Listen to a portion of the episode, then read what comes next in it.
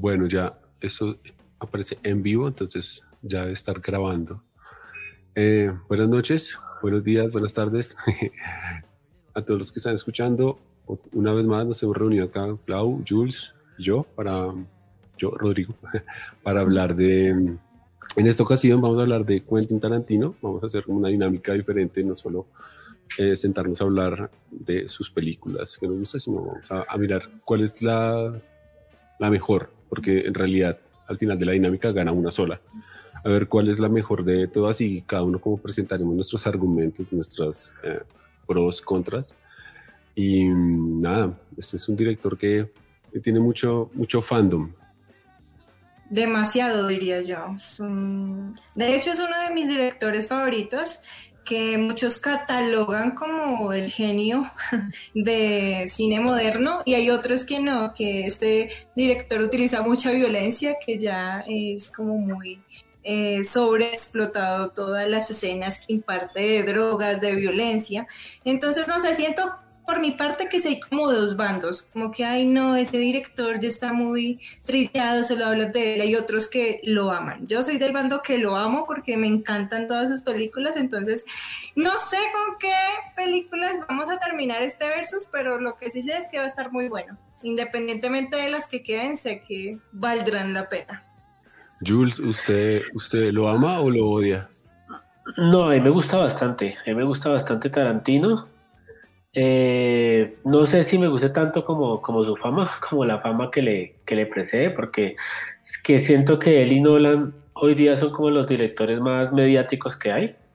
Que pues que estamos en una época donde que un director sea mediático es sumamente raro, que los directores eran mediáticos hace años atrás, hoy en día son mediáticos pues los actores y otro tipo de, de personajes, pues no los directores, entonces me parece raro, no me molesta que, sea tan mediático, me parece que lo merece, pero pero pues no sé si lo admiro tantísimo, tantísimo como, como la fama que tiene, pero sí me parece un muy buen director, me parece que, es un tipo que sabe mucho de cine, que tiene una visión bien interesante del cine y que pues para mí ha, ha aportado bastantes cosas a, a este arte. Ha aportado mucho, muy importante realmente. Sí, sí, sí, creo que vamos a andar más, más a fondo como en, su estilo y en sus cosas más adelante. Bueno, y Rodri, eh, ¿qué opina? ¿Le gusta o no le gusta? ¿Qué opina sobre Sí, a mí me gusta, a, mí me gusta. Eh, pues para, para, esta, para esta discusión, para, para este programa, eh, me vi las que alcancé a ver, no me vi Death Proof eh, se me la vi hace mucho tiempo y la verdad no me acuerdo bien, no me la pude ver. Eh, y como viéndolo todo, sí, sí, sí, me, me, parece muy chévere.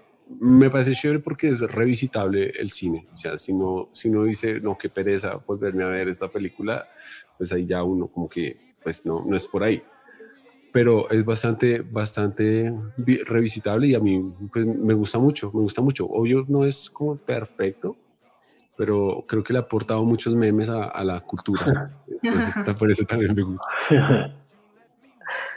Sí, sí, sí, es cierto. Uno puede volver a ver sus películas y, y, puede, puede volverlas a disfrutar aún sabiendo la, la narrativa. Es interesante eso.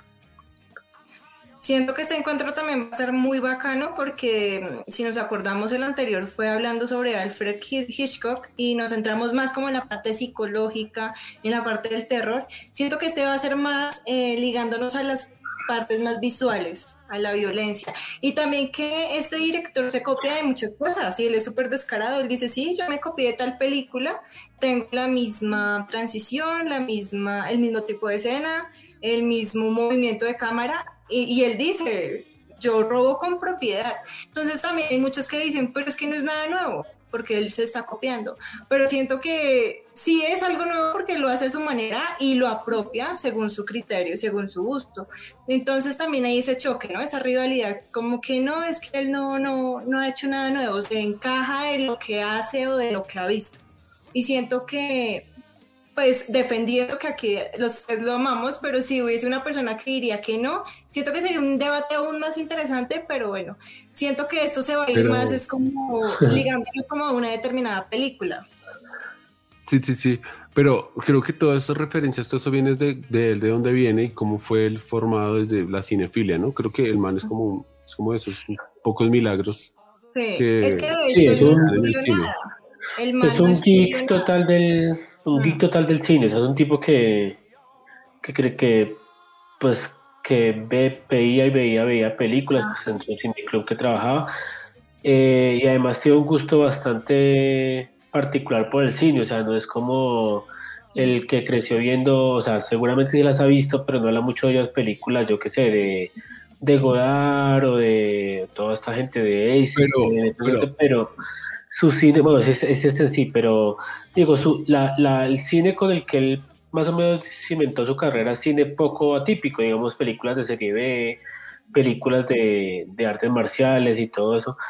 Entonces es un cine bastante atípico el que le gusta. Yo hace como unos, por ahí unos 5 o 6 años, tuve una afición muy grande por el cine de artes marciales y era impresionante ver cuántas cosas él sacaba de películas clásicas de artes marciales, que son películas súper baratas y súper barroajeras, pero, pero pues a él le gustaban bastante y mucho inspiró de ahí, que es, interesante ver eso.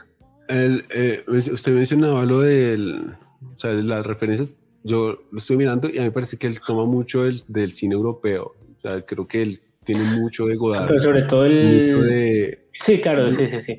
tal vez Godard no era la mejor referencia, era... no, pero no, eh, Antoni, eh, Miguel, eh, Miguel Ángelo, creo que tiene mucho también de él. Pero de Kurosawa también tiene un montón. Y de Osu. Del cine, sí, no, yo iba a decir Berman, de hecho. De Berman también. El, el sobre todo su inspiración también mucho así europea, pues obviamente fue todo la spaghetti western y todo ese tipo de cosas. Ah, él, creo que es, él creo que es un fan empernido mal de Leone. Creo que, ese, es, su ídolo. Sergio Leone es, su, ídolo. Es que si todo ahí sería una cadena de favores porque eh, Leone pues inspiró gran parte de su carrera en Kurosawa y pues Tarantino de Leone. Entonces ahí sería como la, la secuencia la secuencia perfecta. Yo creo que más que todo es que él quiere reivindicar cine que no ha llegado a popularizarse mucho pues a día de hoy, que pues para él fue cine muy bueno, pero pues que se siente como cine inferior, que ahí está el Spaghetti West, el cine arte marciales, el cine serie B, que es cine que se recuerda como cine cutre, pero pues que hay muy buen cine detrás de eso. Yo creo que lo que ha intentado hacer es como darle un nombre más grande a ese, a ese cine. Para mí en gran parte lo ha logrado, en gran parte lo ha podido hacer. Es cierto. Sí. Entonces, ¿qué les parece si arrancamos con las pelis o, o qué? O... Pues de una entremos. De una, de una, Mientras tanto, voy a mirar acá cómo es la... Creo que en este momento ustedes ya deben de estar viendo. Sí, así es, así es. Listo bueno, para las personas que están escuchando, eh, vamos a arrancar este versus con una película que, eh, que él, no, él, escribió, pero no tengo claro si co-dirigió, que es eh, From the Dogs to the Dawn, del crepúsculo al amanecer. Y estaba a enfrentarse con Inglorious Bastards, Bastardos sin Gloria. ¿Qué tiene que decir con respecto a a los dos, ¿cuál creen que debería ganar? ¿Cuál creen que debería quedarse? Mi opinión está súper, súper fácil y muy sencilla porque no me he visto Docs. Entonces, obviamente, me voy por Bastardo sin Gloria. No. Pero, pero, ¿por qué? ¿Qué te llama? ¿Por qué? ¿Por qué? ¿Por qué debería pasar? ¿Por qué no la viste la otra? Bueno, no solo por eso. Eh, o, sea, o sea, yo siento que Bastardo sin Gloria es como eso que todos hubiésemos querido, como esa venganza de... Y siento que la mayoría de películas de Tarantino eh, reflejan eso, la venganza de lo que no se pudo hacer en la vida real. Entonces, de matar a este nazi, no, es súper genial esa escena, es muy simbólica. Siento que esta película no sé, no sé, no, no voy a decir que lo tiene todo, pero sí se resaltan muchas escenas y sobre todo eh, la violencia tan magistral que tiene. Entonces no puedo como debatir mucho contra Docs porque no la he visto, pero no Bastardos. Entre estas dos que estamos comenzando, pues me voy por esa, obviamente. Me gusta mucho esa película, tiene muchas partes buenas. Jules. Bueno, eh, a ver, ¿qué, qué busco al amanecer? Creo que es dirigida por Rodri Rodríguez y coescrita por Tarantino. Y es una película sumamente rara. Es una película que la mitad de la película parece de Tarantino y la otra mitad parece de Rodri Rodríguez, de Rodri Rodríguez al uso. Es una película rarísima. Y pues aquí Tarantino es un personaje casi secundario, es un personaje de la película, ¿no? Que es el hermano de Josh Clooney, si no estoy mal, si, mal no me acuerdo eran hermanos. Em, pues a mí la película me gusta, me acuerdo que obviamente la vi hace muchos años, cuando era muy niño, cuando ni siquiera sabía quién era Tarantino ni nada. Y a mí la película me gustó bastante. Tiene una, sí, es como un cine de terror bastante hecho, bastante cutre, bastante raro. Me gustó bastante, pero pues Bastardos es Bastardos. Bastardos es como la... Eh, es una película para mí con un guion bastante, bastante excelso. No sé, me gusta mucho los diálogos, me parece una brutalidad los personajes, pues sobre todo el personaje de Christoph Waltz me parece brutal. a mí me gusta bastante Bastardo sin Gloria. Creo que es de esas películas, esta sí es, aquí se nota la inspiración de Sergio Leone en todo momento, la, como está narrada por capítulos, la forma como son los personajes. No sé, Bastardo me gusta mucho, la otra me gusta bastante, pero no sé, es una película que no, no sé si la volvería a ver muchas veces y, pues sí, se nota mucho que Robert Rodríguez tiene ahí su, su, su, su, aporte principal. Entonces me gusta, prefiero Bastardos. En la peli, eh, en la peli Docs es donde Tarantino es como reconocido por una escena donde asesina a alguien o no, o no aparece eso, o lo estoy confundiendo.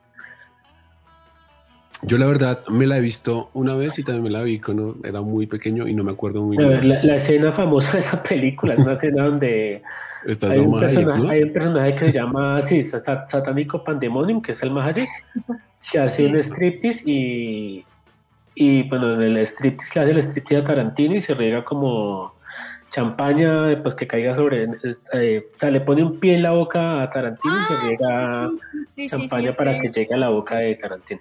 De hecho, se dice que él tiene ese fetichismo, ¿no? Por los pies. Sí, sí, sí pues lo, no, solo se dice, es bastante evidente en las películas. La cámara siempre enfoca los pies, o sea.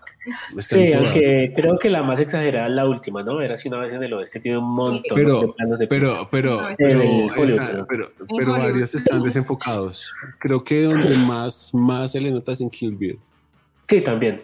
De hecho, los pies tienen un papel ahí del personaje y todo. Sí.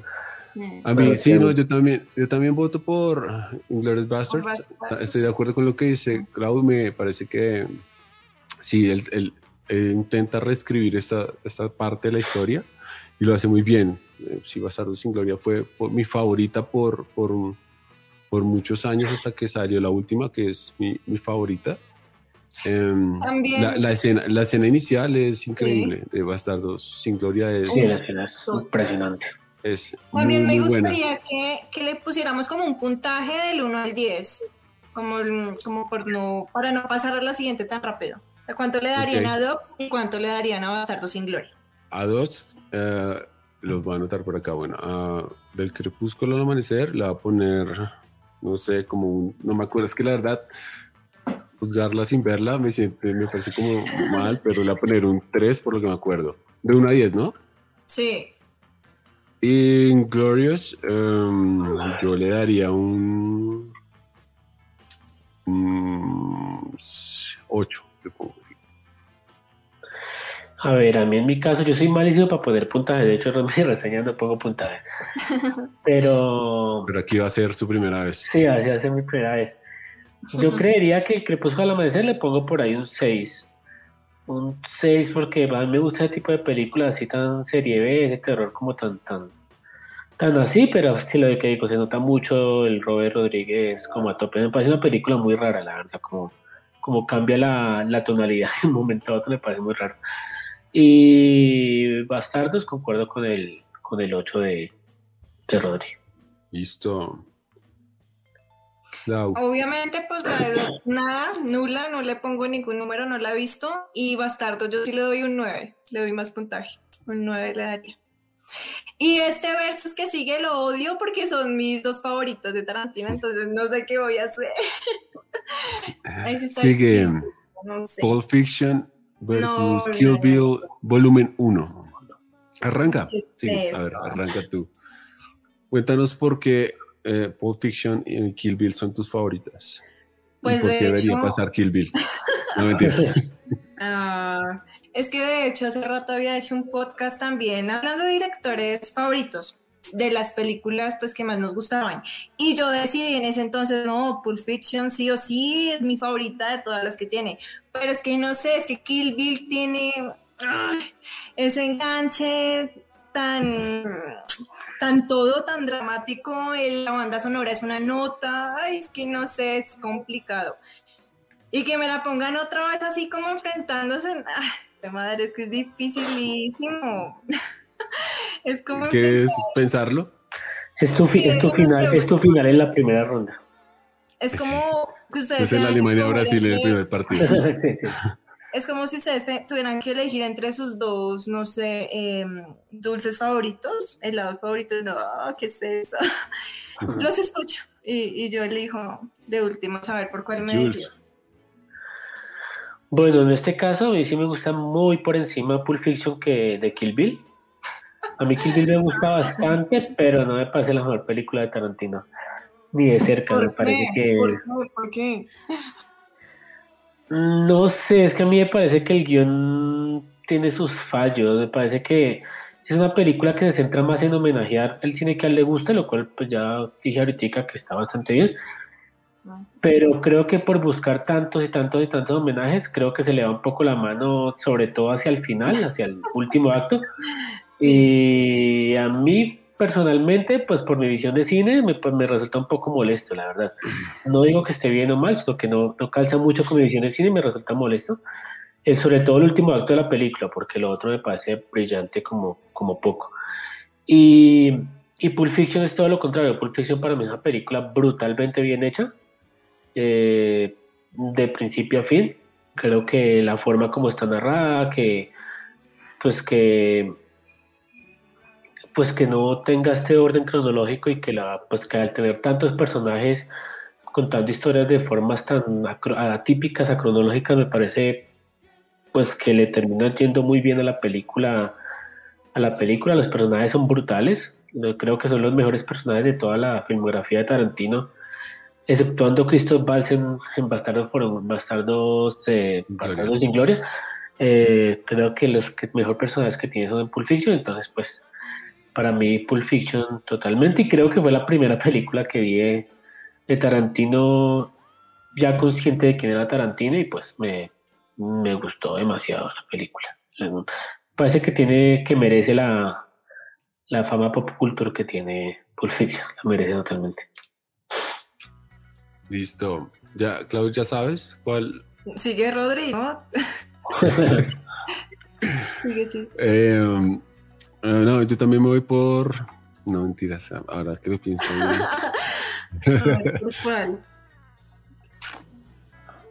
es que a mí, Kill Bill y Pulp Fiction a mí también me lo puso, me muy difícil porque ambas me gustan más. El tema es que, que Kill Bill, el volumen 2, no me gusta. Si fuera igual de buena la primera, diría pues Kill Bill. Pero si no voy por volumen 1 y volumen 2 sería más fácil. claro. Sí. No, pero yo me voy a ir por Pulp Fiction, porque eh, sí, sí, me parece que eso, en, en, estructura de guion creo que es la más redonda. Me parece que sí es un poquito extra larga, podría haber sido un poquito más corta, pero creo que también ayudó mucho a definir el, eh, pues, su estilo de filmar. Ahí es donde más se le nota sus referencias. Creo que en, en es donde donde más, más se ve el, el tema de cómo le gusta eh, lo que hace Godard, lo que hacía Fellini en esa época, pues en esa época no, o sea, la época de los 60, 70. Y mm, eh, por la escena inicial, creo que la escena inicial eh, es muy buena. creo que en todas las películas de, de Tarantino las escenas iniciales son como cruciales, son casi de lo que las personas van a ir a ver cómo, cómo va a arrancar, cómo va a arrancar. Eh, y en esta me gusta mucho porque como que es dos ladrones hablando de... Creo que toda la película gira en torno a, como que para ellos es normal hacer lo que hacen. Entonces, eh, como que están ahí hablando, el man hablando con su novia y de un momento a otro, boom, vamos a robar acá porque es fácil y como que nadie se esperaba eso en el momento que yo no me esperaba eso y, creo que sí es bastante sorprendente y sí, la música también estoy de acuerdo. Lo único que no estoy de acuerdo con, con Pulp Fiction es que eh, Forrest Gump le haya ganado el Oscar. Ajá. Pulp, Fiction es mucho mejor película que Forrest Gump. Sí, eh, y también está hace años Shawshank Redemption, ¿no? Que también es una película mucho más. Shawshank Redemption es mejor que Pulp Fiction y que Forrest Gump. los eh, y acá empieza también a verse como el, tema de, de, los pies y el tema de los semáforos en el cine tarantino.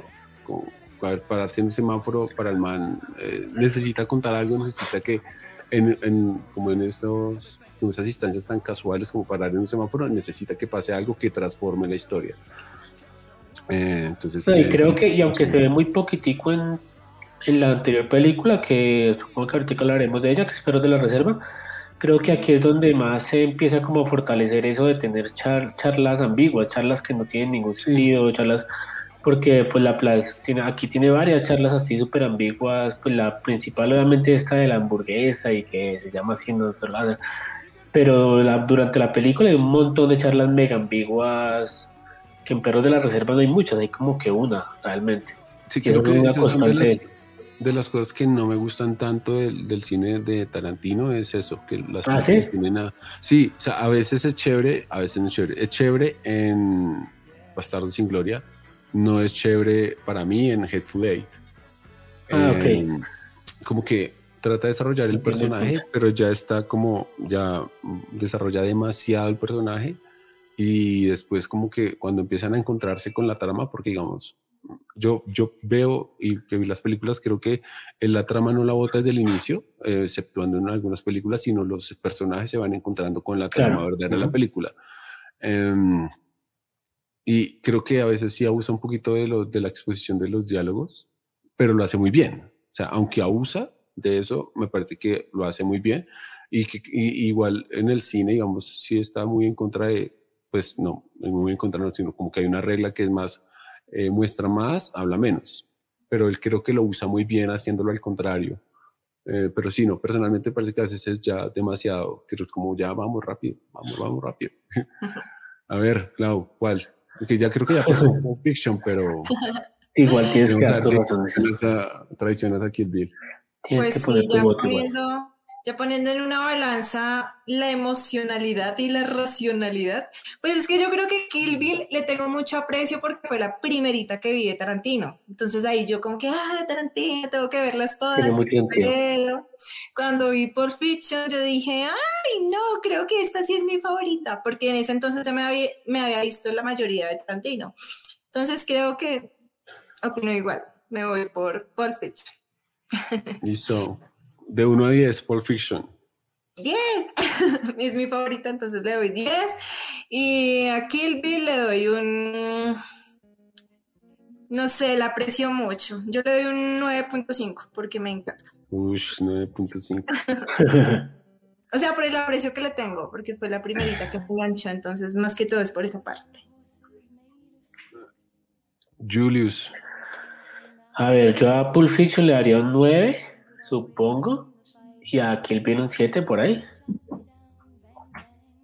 Creo que un 7.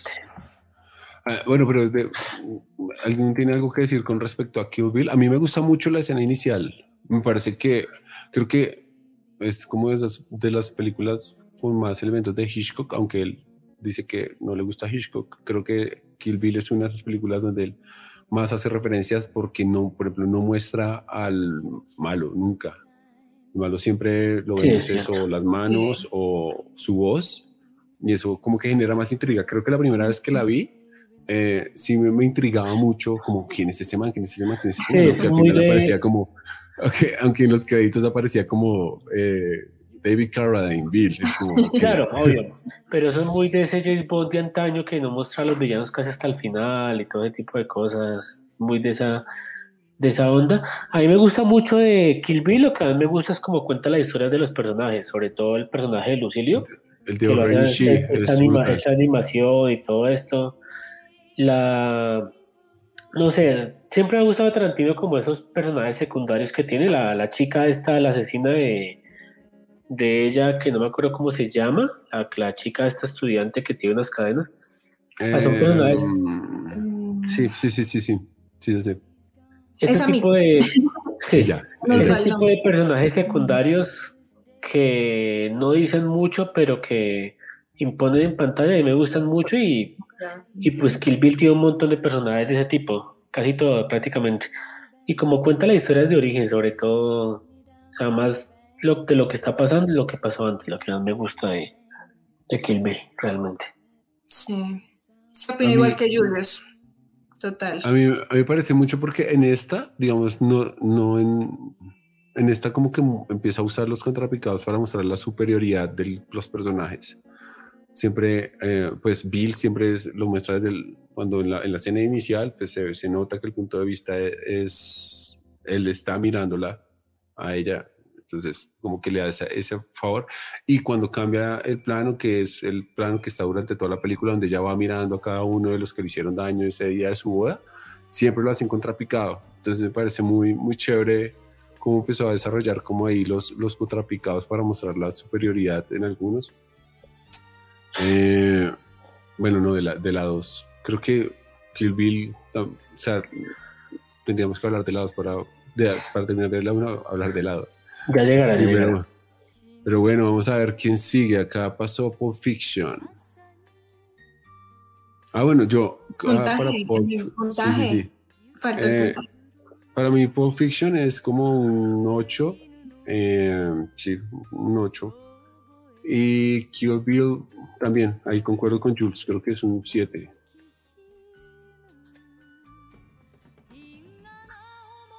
Listo, vamos. True Romance o Django. Yo True Romance eh, no me la he visto. eh, porque creo que les- es- la escribió. Sí, la dirige Eh, Tony Scott, hermano de eh, Phil Scott. No me la vi. eh, y Django. Bueno, ¿qué si quieres? quieren empiezo yo. Dale. Eh, aquí creo que voy a perder, porque, ¿Por qué? porque, porque Rodri no ha visto True Romance y creo que tú tampoco, Marcel, por la cara que hiciste. Pero bueno, pero le daré mi voto solitario a True Romance. Principalmente porque a mí Django me gusta mucho, pero no me gusta tanto como las demás películas de Tarantino. A mí no me gusta el final de Django. Eh, me incomoda bastante el final de Django, la verdad, cuando todo se, se va para el carajo. Bueno, todo, todo, todo el último acto de, de no, no me gusta, me parece muy, pues muy desesperado, no sé, no, no me parece muy ingenioso pues para la forma como Tarantino sabe escribir, me parece que, que, que lo soluciona muy fácil. Eso para mí pues obviamente un mal final te termina a ti dañando algo, en mi caso. Eh, me, me pasa con Django, o sea que no, no todo el mundo opinará igual a mí. Pero, pero pues eso, pero pues en general Django es una muy buena película, el personaje de DiCaprio es una brutalidad completa, también de los mejores personajes de, de, Django. Bueno, Christopher Valls que hace prácticamente mismo personaje de, de Bastardos, pero pues en bueno. Y, y la película está buena, es una película reivindicativa del esclavismo y todo esto, pero pues tiene sus problemas.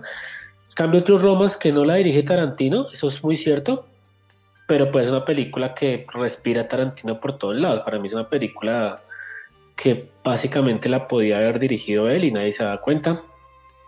El personaje principal es una, casi que una, es un Tarantino, es un tipo que tenía un, pues tiene una tienda de, ventas de películas y que es así un geek del cine y todo esto, y pues que se ve envuelto en, en un montón de situaciones de mafias y de cosas que no, pues que no sin tener nada que ver.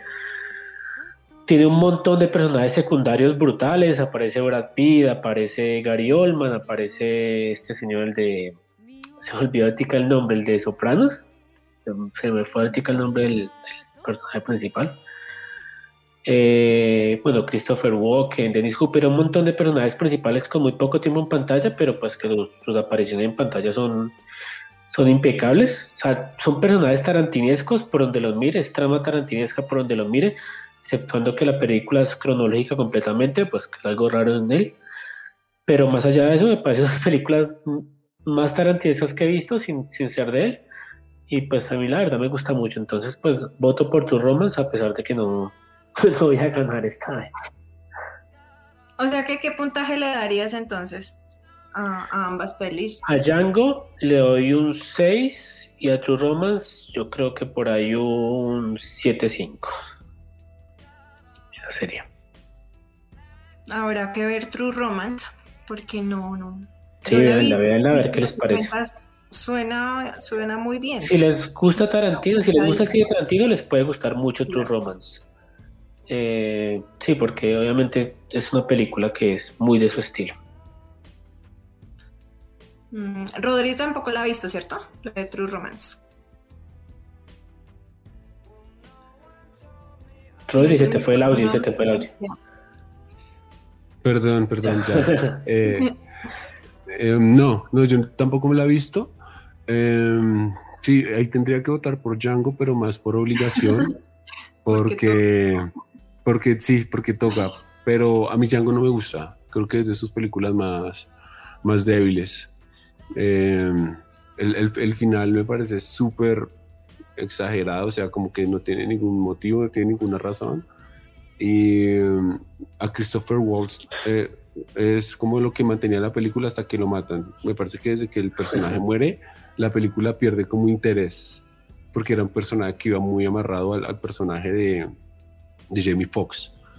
Y aunque pues está DiCaprio, DiCaprio se manda es un discurso brutal. Jamie, Jamie Foxx es un, es, un o sea, es un protagonista con muy poco carisma.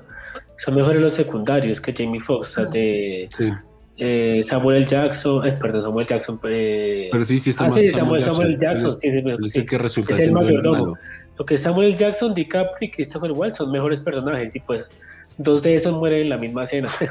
sí, a mí no, me gusta, no me gusta. Además que creo que la elección de la, de la música que él hizo me parece que no, no aguanta. O sea, es como un, ahí un Se mete hip hop, raro. Se mete hip hop y toda la cosa. Eh, parece que no, no da, no.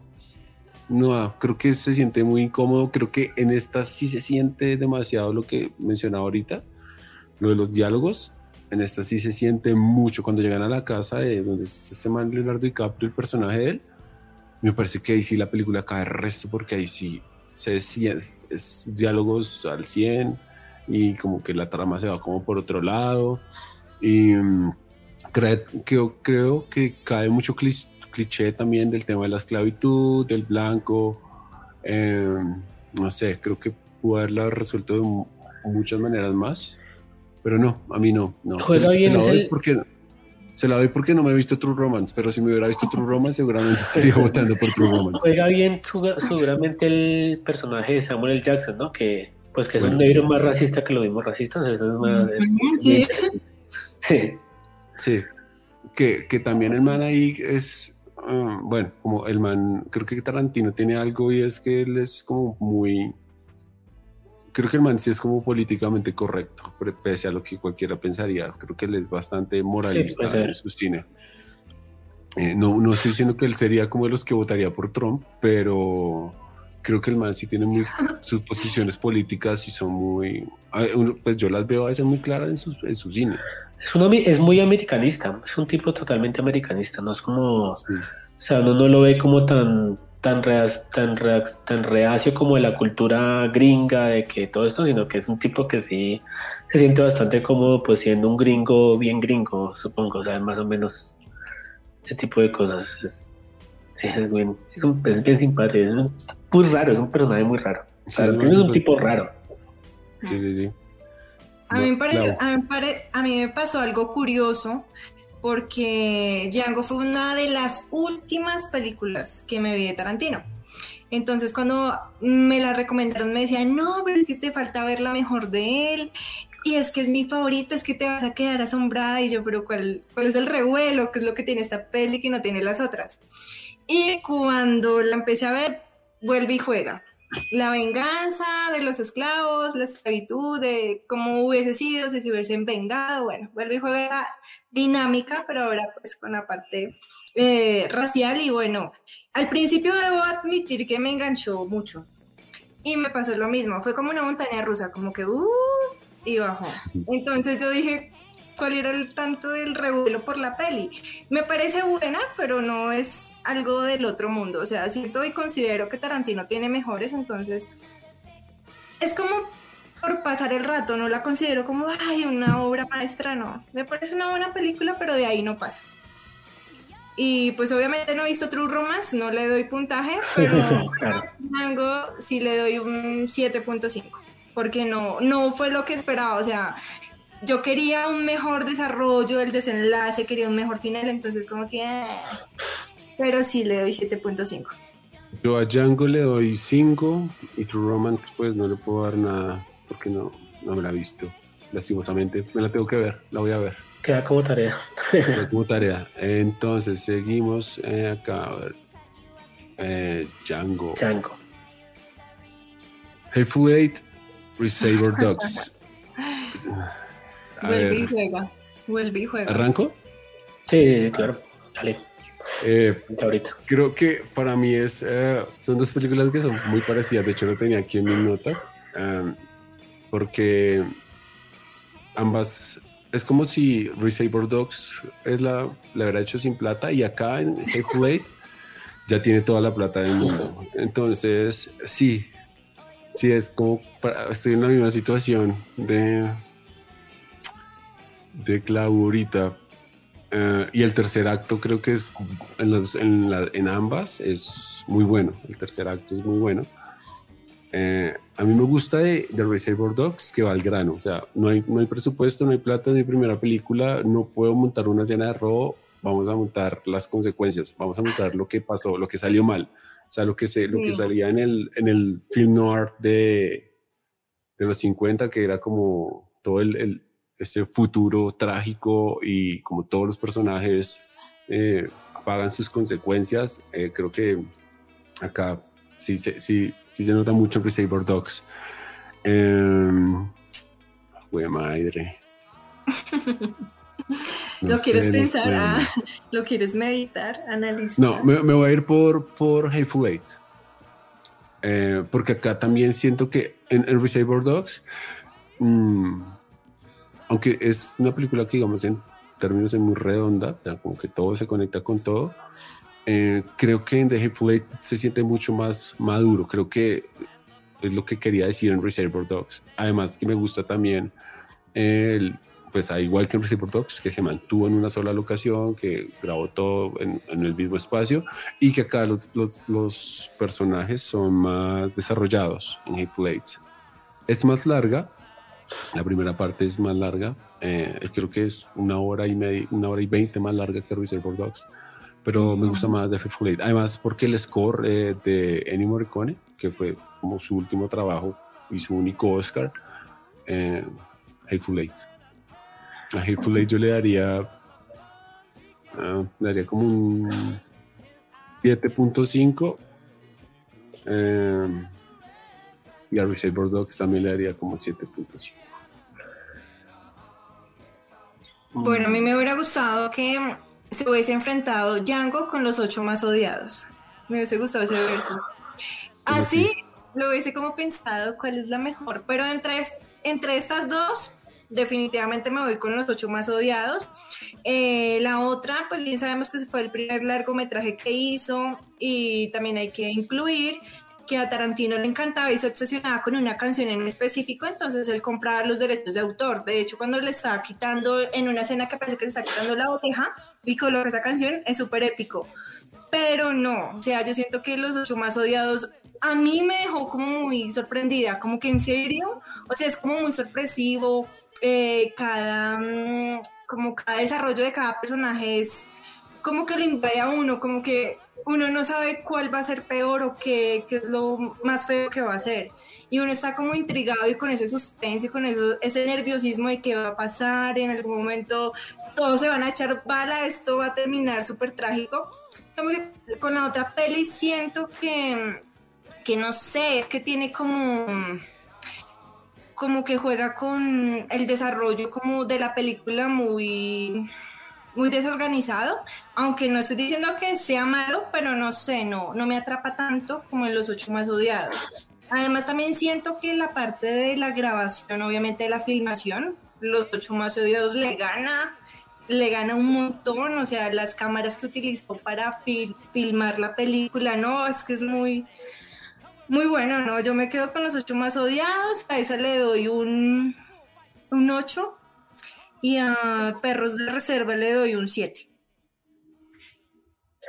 Bueno, en mi caso, eh, aunque ya pasó Hateful Eight, igual de mis motivos, mis razones de cada una. Eh, a mí Hateful Eight es una película que me gusta mucho, pero me parece que le falta, que le sobra tiempo, le sobra mucho tiempo, le sobra como una media hora al principio, más o menos, media hora, 20 minutos, que creo que es lo que decía Rodríguez, los diálogos innecesarios. Y acá en la película son como media hora al comienzo, que, que es pesadísima de ver. Por lo menos para mí fue pesadísima de ver. Ya cuando ocurre todo lo de la cabaña es brutal, es Tarantino, Tarantino al 100%. Eh, todos los personajes son brutales, los ocho personajes, que creo que son un poco más, son como diez, eh, son muy, muy buenos. No sé, la película está muy bien hecha, creo que acá la, la, la violencia en medida de Tarantino está más que justificada. Y, la música de esta película es brutal. Aquí Morricone, que con esta se ganó el Oscar, que se lo había ganado hace muchos años atrás con muchas películas, se lo ganó con esta, digamos, como perro honorífico, pero pues Morricone creo que a su último, su último, su última ópera la hace, la hace aquí y, lo hace muy bien. Eh, tiene una melodía brutal que amenida mucho como el ambiente de la película, porque Creo que esta es la película como más atmosférica de, de Tarantino, ¿no? Que da como una atmósfera, un mundo así frío, tal. Muy chévere, es muy chévere. Reservoir 2 me gusta muchísimo también. Eh, me parece que con poco hace muchísimo. Con, tenía muy poco presupuesto, se nota. Pero a mí me conecta de entradita este diálogo al comienzo en la cafetería, donde uno está hablando de Madonna y otro está hablando de la proteína, y otro está hablando de otras cosas a mí me parece que es humanizar bastante los personajes, lo cual me gusta mucho.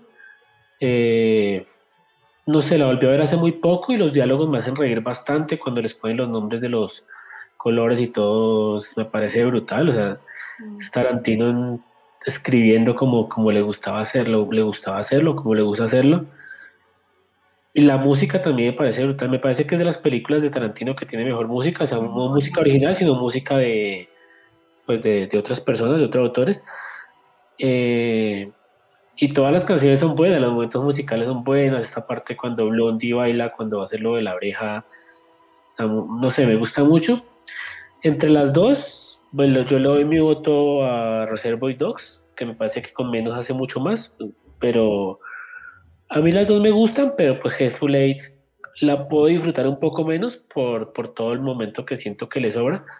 Y Reservoir 2 por ser tan, pues tan al punto, tan corta y tan, digamos, tan poco pretenciosa, creería yo, eh, pues la puedo disfrutar mucho más. Entonces mi voto es para Reservoir, aunque creo que ya no, no gané.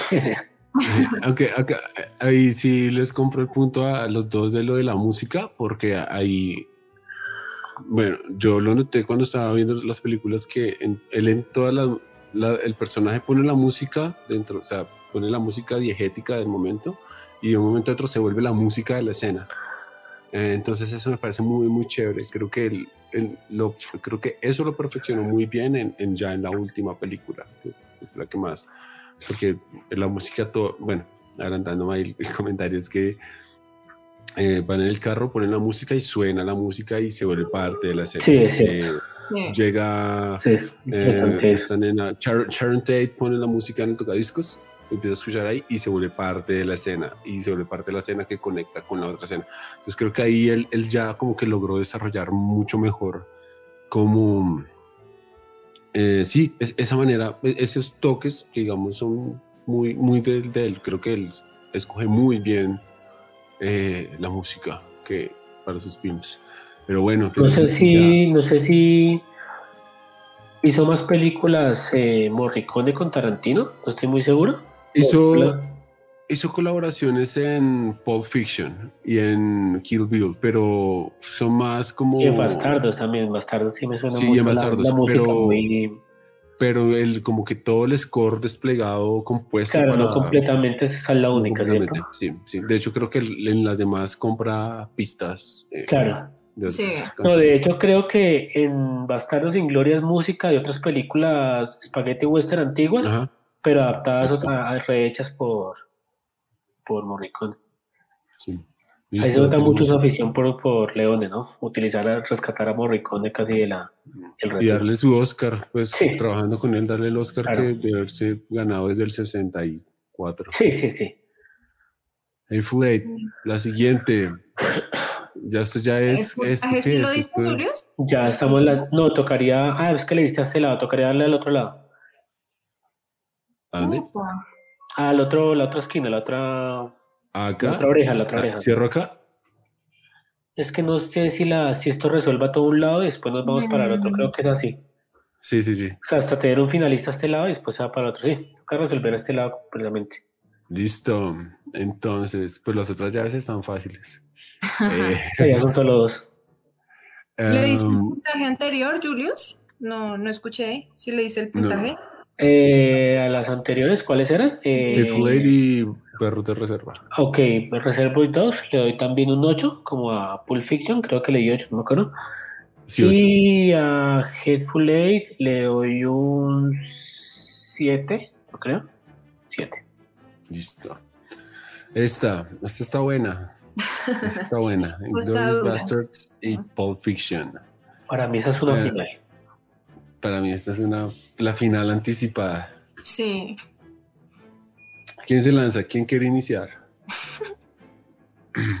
bueno, inicio yo. yo me quedo con Inglourious Bastards. Eh, creo que eh, por lo mismo, eh, creo que Hans Landa o el personaje de Christopher Waltz sí es el, el eje central de la película. Eh, eh, creo que, no sé, puedo estar muy equivocado por lo que va a decir, porque creo que el man termina siendo hasta un McGuffin en la película. Muchos eventos se desarrollan es por él. Y aunque, aunque sé que el- el- la última parte puede que no sea, o sea, creo que el man acá es muy equilibrado porque de un lado muestra así la carnicería de él reescribiendo la historia y por el otro lado creo que el man cuenta cómo terminan las, las guerras, o sea, las guerras, aunque terminan en el campo de batalla, eh, la mayor, pues las guerras tienden a terminar en un escritorio con gente hablando. Y en este caso él lo hizo fue con la llamada por teléfono. Entonces, eh, eh, como que mostró esos dos lados de cómo terminar una guerra. Me pareció interesante, que sé que no, que es como, puede llegar a ser, llamarse como anticlimático, pero a, a- a- o sea, a mí me gusta, a mí me gusta. Además, creo que es, funciona como comedia romántica. Es- el man siempre ha dicho como que quería hacer una comedia romántica y lo sabe mezclar muy bien en- entre Shoshana y este man, que no me sé, no me acuerdo el nombre, el de Adiós Lenin. Eh, Eh, Melanie Laurent. no, Ah, no, ya, Shoshana, ya. Shoshana Melanie Laurent, sí, ya, ya entendí el. Sí, ya sé el cómo que hace varón, ese de. Simo. Sí, sí. Eh, eh, ese man, me parece que es muy buena esa historia. Creo que esa película complementa, o sea, eh, me parece que sí tiene credibilidad dentro de la historia. Daniel Brühl. Em, sí, sí, Daniel Brühl. Eh, me parece muy, muy chévere. Em, porque sí, o sea, como que todo hace parte del mismo contexto, como que el, el nazi que quiere acabar del judío, pero en realidad quieres como, lo quiere amar de una manera diferente, eh, de la manera que él busca a Shoshana, que es de una manera posesiva, y pues ella como vuelve otra vez, como, bueno, no vuelve, como que Tarantino empieza a mostrar como... eh, y revalidar como el papel de la mujer dentro de su cine. eh, y es como que la mujer es la que tiene el control, eh, la mujer es la que tiene eh, como el poder, que también ya se había visto en Kill Bill y en Pulp Fiction no se vio tanto, pero, pero el personaje de Uma Thurman eh, ahí conduce varios hilos de lo que motiva a, a John Travolta. Pero sí, para mí, Bastardo sin Gloria es, me parece, para mí es lo que vuelvo como a lo que dije al puro inicio, que es como lo más revisitable. O sea, si me pueden escoger cuál quiero repetir, me voy a repetir Bastardo sin Gloria. Además, porque también el tema de, de cómo él dividió esto por capítulos, pero cuando presenta a este man al, al alemán que, que hace parte de los Bastardos sin Gloria, Sí, mete la el- guitarra así y la letra de tipo en TV y esa presentación creo que es mucho más arriesgado y tiene como es mm, se siente mucho más que en, pues en Pulp Fiction Entonces por eso es que mi voto es por Glorious Bastards. Julius. ¿Voy yo? Listo. A ver, yo escojo también a Bastardo sin Gloria, porque es una película que. A mí, a mí las dos películas me encantan, como digo, mi final anticipada. Pero. Pero ah, creo que entre Pulp Fiction tener tantos personajes y tantas líneas argumentales y todo eso, puede haber algunas que me, me llamen la atención tanto como como Bastardos sin Gloria que me llama la atención toda su complejidad. Eh, a ver, con Bastardos sin Gloria me parece que es de las pocas películas que a mí me ha tenido pegado a la silla de principio a fin, eh, porque tiene un manejo de la atención y de la narrativa impresionante y Tarantino mismo lo sabe, de hecho Tarantino rompe todo el tiempo reglas reglas básicas de, de cine como saltarse el eje y un montón de cosas porque sabe que sus, sus diálogos y sus personajes son tan interesantes que, que puede hacer lo que sea y la gente no se va a despegar y no se va a incomodar. Eso me parece a mí, pues mm, creo que nunca lo he visto, la verdad, aparte de esta, de esta película, nunca lo he visto, lo, o lo he visto muy poco que lo hagan.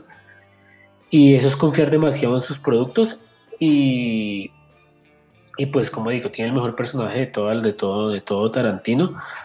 Digo tanto son los personajes porque me parece que Tarantino es de los que mejores, de las personas que mejor sabe crear personajes en el cine.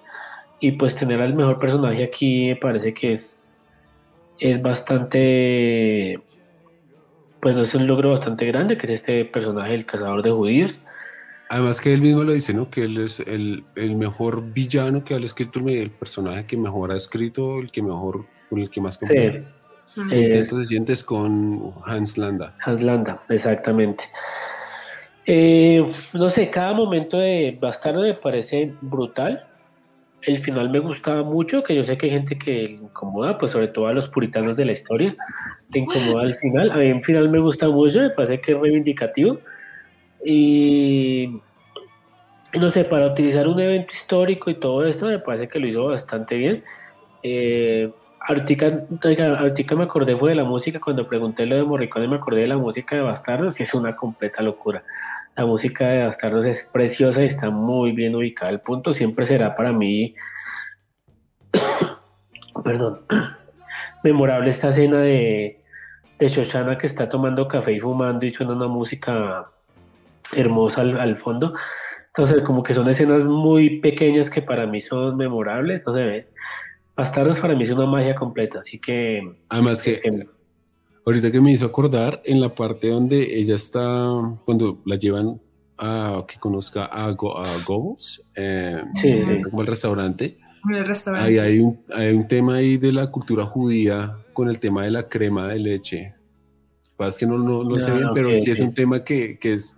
Por eso es que el plano se enfoca mucho en mostrar eso, como el man mete el cigarrillo en la crema de leche, como ella reitera sin leche y el otro man lo pide sin leche sí es un tema de la, de la tradición judía ahí, pero no lo tengo claro, por eso no, no ahondo en eso. No, y que aparecen cosas muy escuetas, ¿no? Que de hecho en el comienzo de la primera cena, cuando, cuando Landa pide un vaso de leche en lugar de, de licor, y todo esto con, con los ojitos abajo del piso, no sé, es brutal, o sea, lo, que hace es brutal.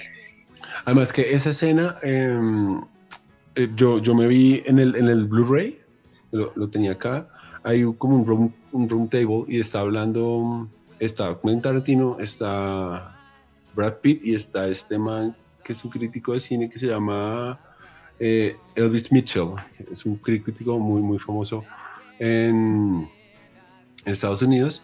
Y él habla que su inspiración es la escena inicial de, o sea, para la escena de, de Bastardos sin Gloria, la, inspiración es la de eh, the Good, The Bad and the Ugly de ah, Es la misma, como que llegan los malos a lo lejos, se los ve llegar, como que entran a la casa y al final solo uno sale vivo.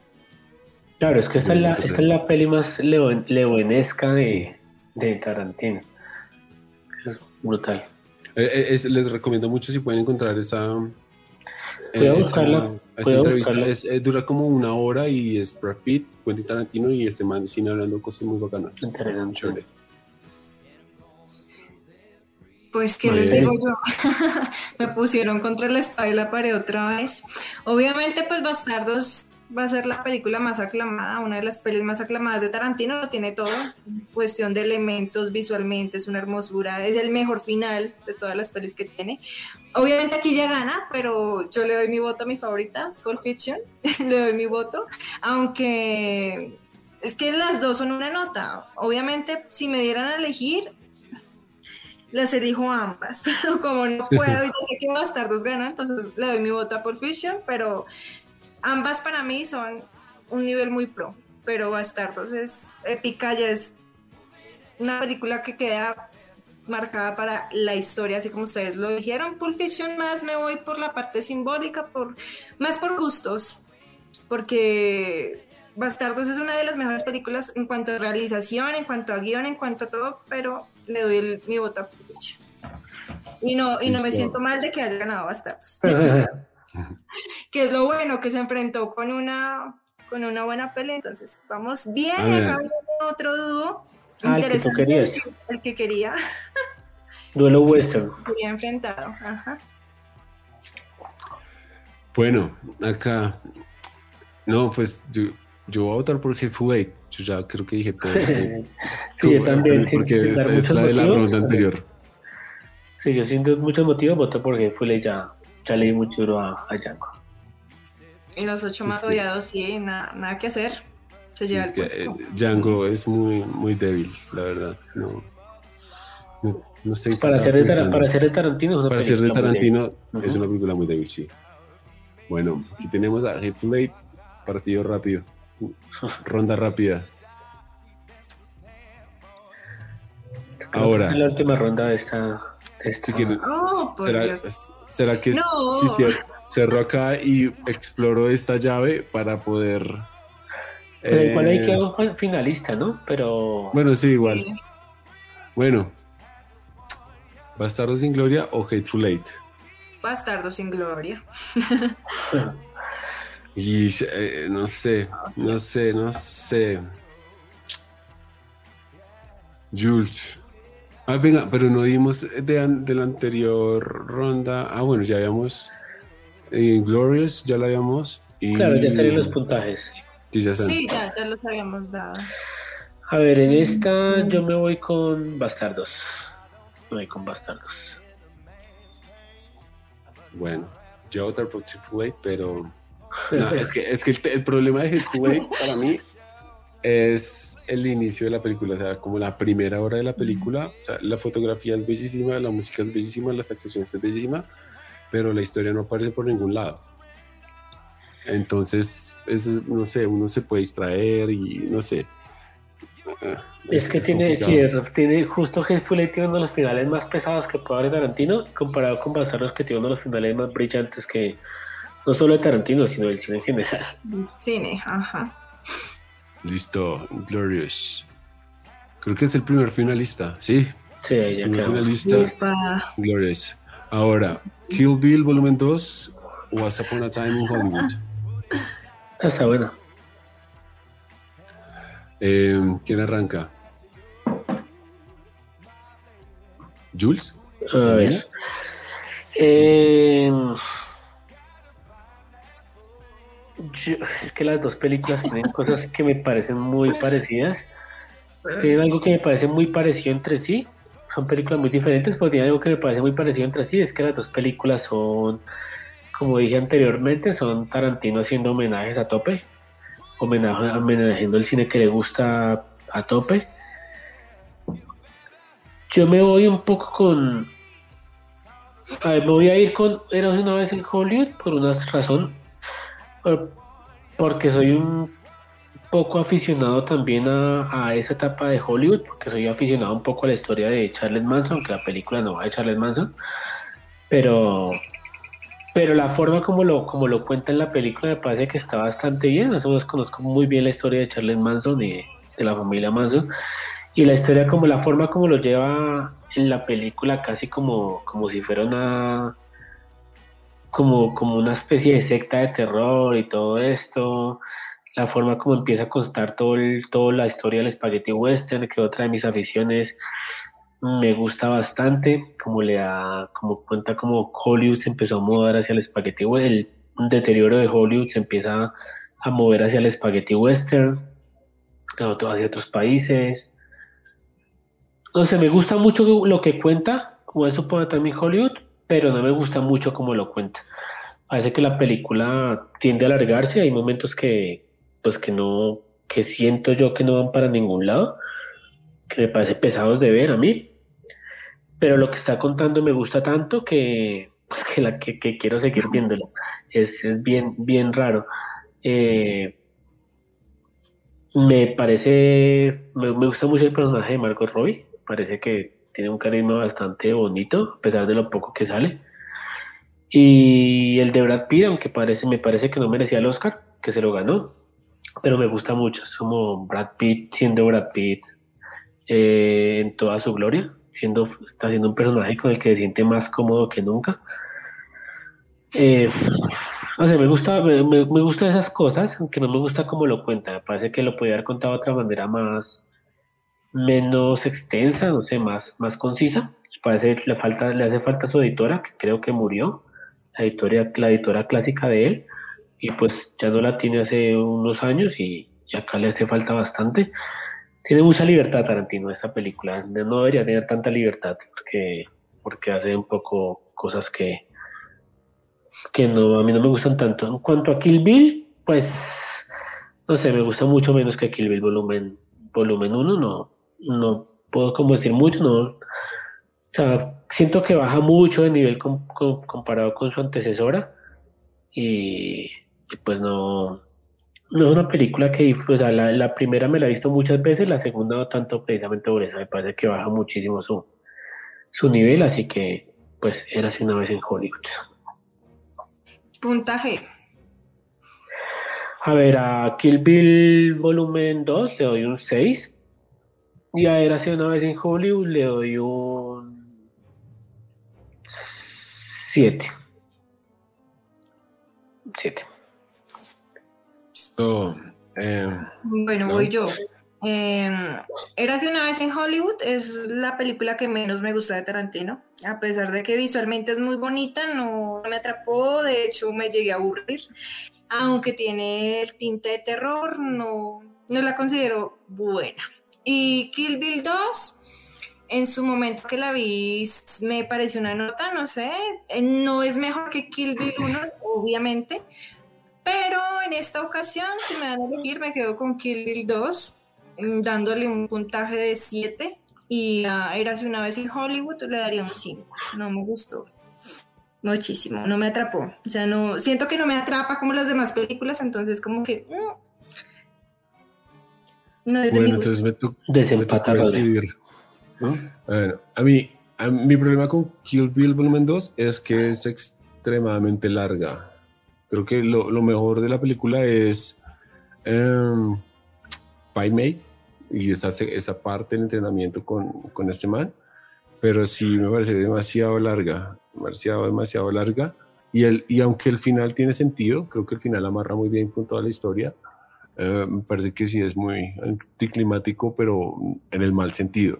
Digamos, no en el, en el buen sentido de Bastardo sin Gloria, sino aquí lo hace mal. Eh, ¿Por qué? Porque me parece que eh, la resolución no debería ser como tan intelectual. Creo que Bill lo, lo, pinta, en la primera parte lo pinta muy misterioso, muy como se man que es capaz de hacer cualquier cosa, y en la segunda parte es como un intelectual que quiere cambiar el mundo, tiene una visión del mundo. No sé, no sé, me parece que es muy, muy, es muy fluida, de hecho. Creo que, que Bill Volumen 2 sí es verdad fluida. Y um, Once Upon a Time Hollywood, eh, para mí contrario a, a lo que dice eh, Clau, sí, sí, es, de mis favoritas. es, es, por no decir que es mi favorita eh, de Once Upon a Time Hollywood, por lo mismo que decía ahorita Jules.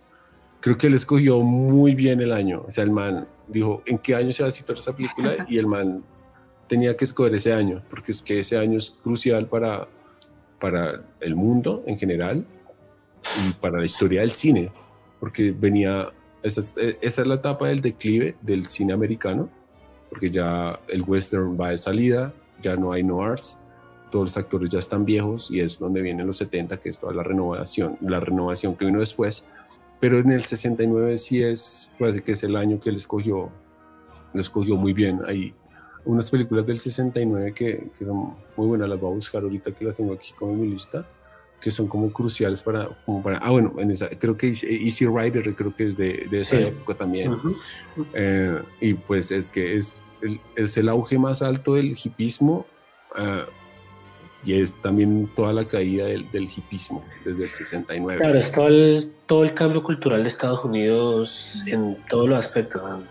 Eh, exacto, y creo que él sabe transmitir muy bien eso en la película, es muy inteligente al hacerlo porque pone los hippies por todo lado, pero también pone al, al ciudadano promedio americano diciendo esos hippies de mierda, no sé qué, eh, vete hippie, te voy a hacer qué, te voy a quemar, te voy a calcinar, no sé qué, eh, que se ve en la película, de hecho, y es como, uh, mató un hippie, no, lo que me, todo, y es como, sí, se lo merecía, porque eh, es, lo, él logra transmitir esa, esa época, y todo está lleno de hippies y de, bueno, cambios socioculturales, pero todas están haciendo westerns antiguos, antiquísimos y se está haciendo todavía ese cine antiquísimo, pero ya como que obviamente no, no lo había pensado, eso lo pensé ahorita mismo, de hecho, que dentro de las salas de cine, bueno, sigue siendo este cine casi que de manual antiguo y tal, pero pues fuera de las calles, pues la sociedad cultural es otra a la que todavía está reflejando el cine.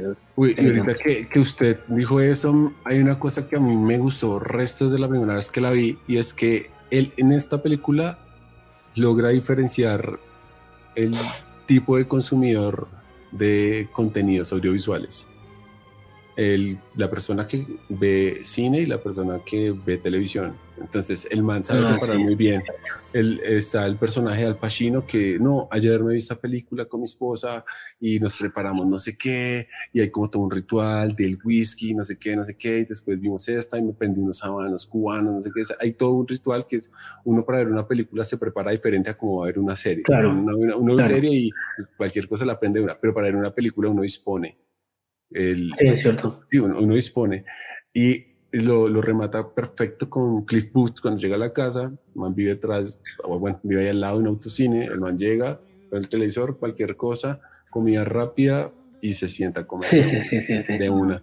Y se va burlando de lo que dice, va haciendo ruidos, como que no está tan concentrado, tiene la, la atención dispersa. En cambio, el cine eh, es inmerso. y el man como que deja muy claro eso, ¿no? Lo de, que es estar en un cine lo que es estar en televisión y también lo hace en, la parte de que Margot Robbie está viendo la película en la que ella aparece, que también parece muy chévere porque muestra como todo, todo el día, como uno, uno, uno, va por la calle y le se antoja ver una película y va a mirar qué quiere ver. O sea, creo que se toma el tiempo y ahí es donde, donde como que sí bueno, muchas personas empezaron a decir que salió que es como su carta de amor al, al cine, que no sé, es como medio, medio pretenciosa esa, pues, frase. Sí. Pero sí. Pues de hecho, toda, toda su carrera es como una carta de amor al cine, más allá de, de que sea una película.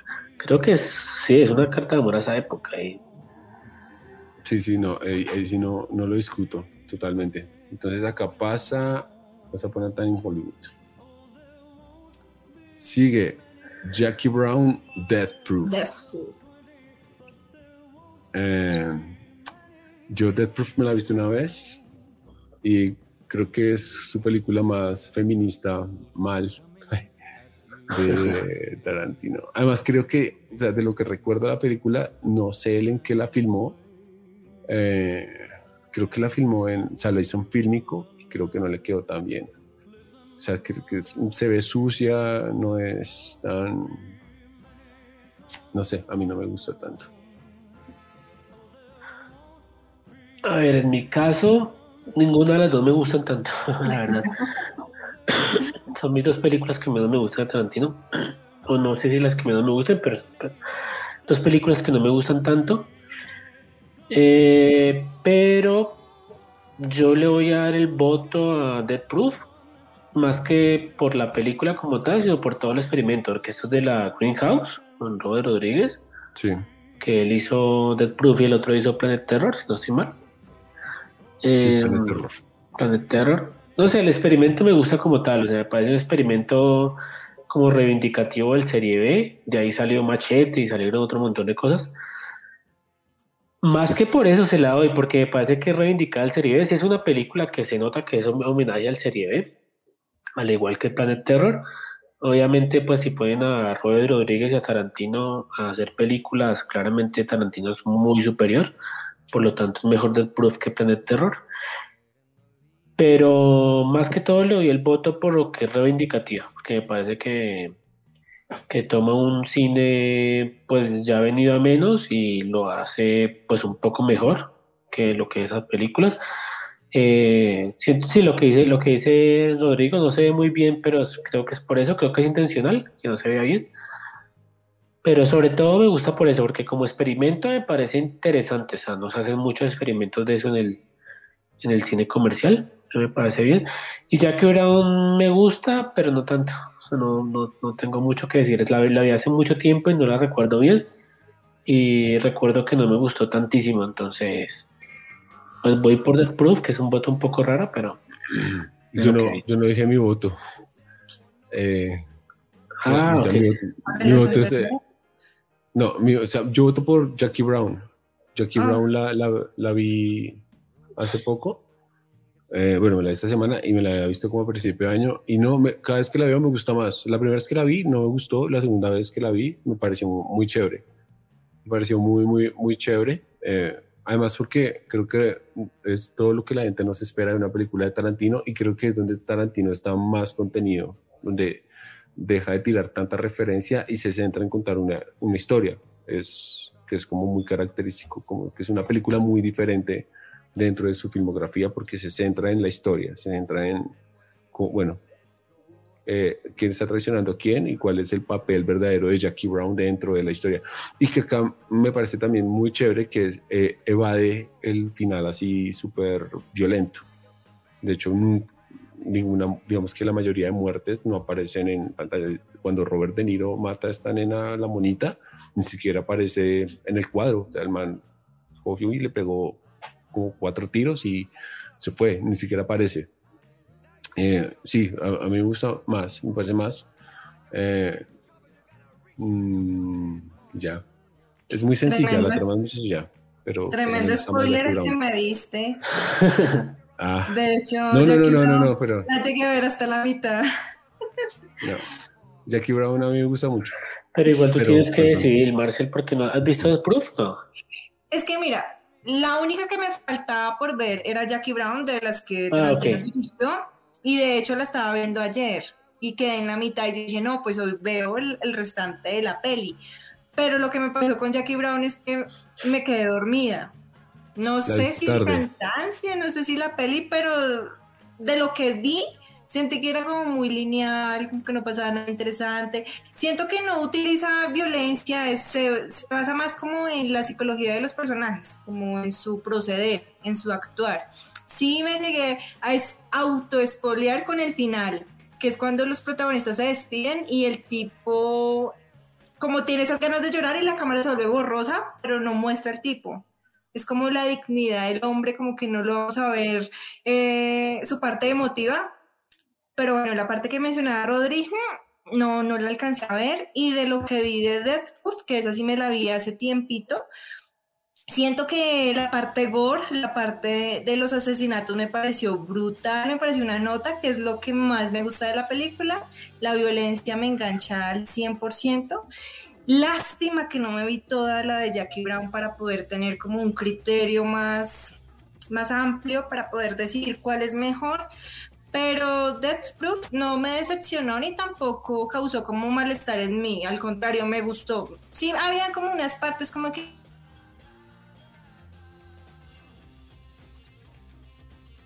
entretiene, a mi parecer que entretiene, y él no utilizaba mucho el CGI, y cuando lo hizo en esta película, ¡wash! Yo quedé como, ¡ah! Estas muertes estuvieron muy bacanas.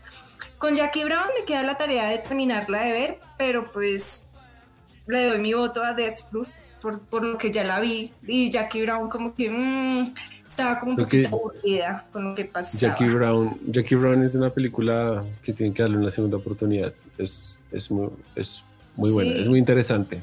Y es larga. Tendría que volver a ver si la vi hace muchos años. No. no, es, tienen que verla. O sea, tengan una revisada porque de verdad es muy buena. Es muy, muy buena.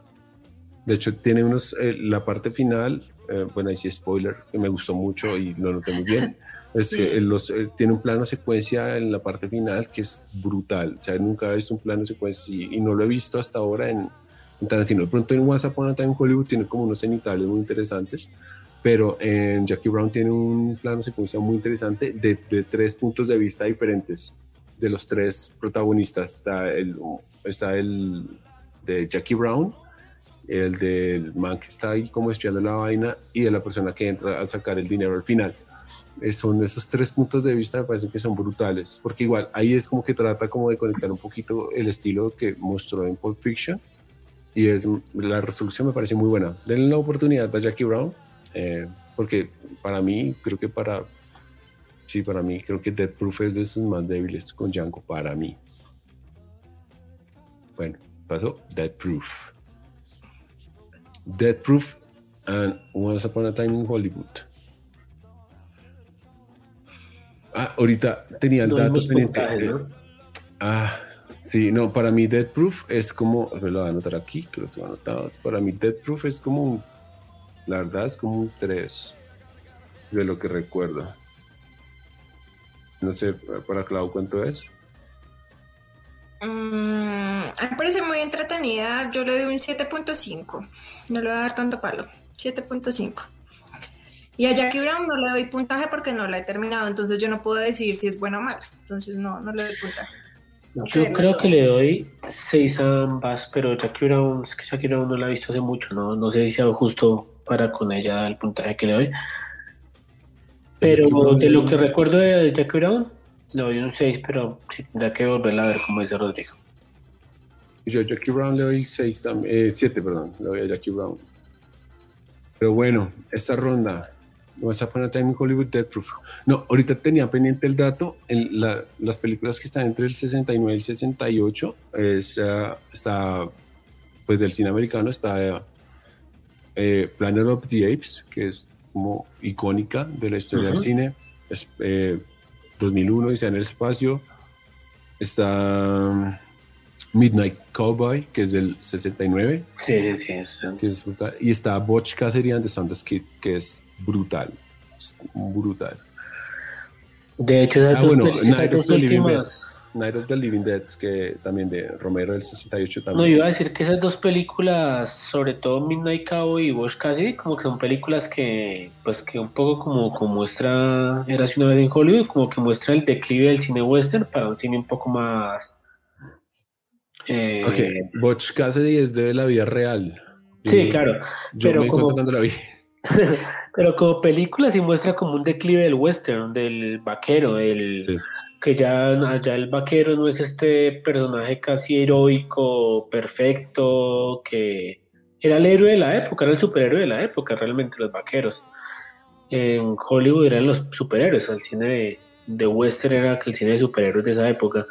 Y ya en estas películas, pues el, el superhéroe, el vaquero, ya era casi que un personaje no muy querido, no- no- un poco decadente, que Además que eh, por la misma época está Bullet, eh, esa película que, donde está Steve McQueen, que sale en. Once Upon a Time in Hollywood, eh, que es del 68, y Bullet también es esta, eh, es, es cuando empiezan estos eh, policiales que predominan en los 70.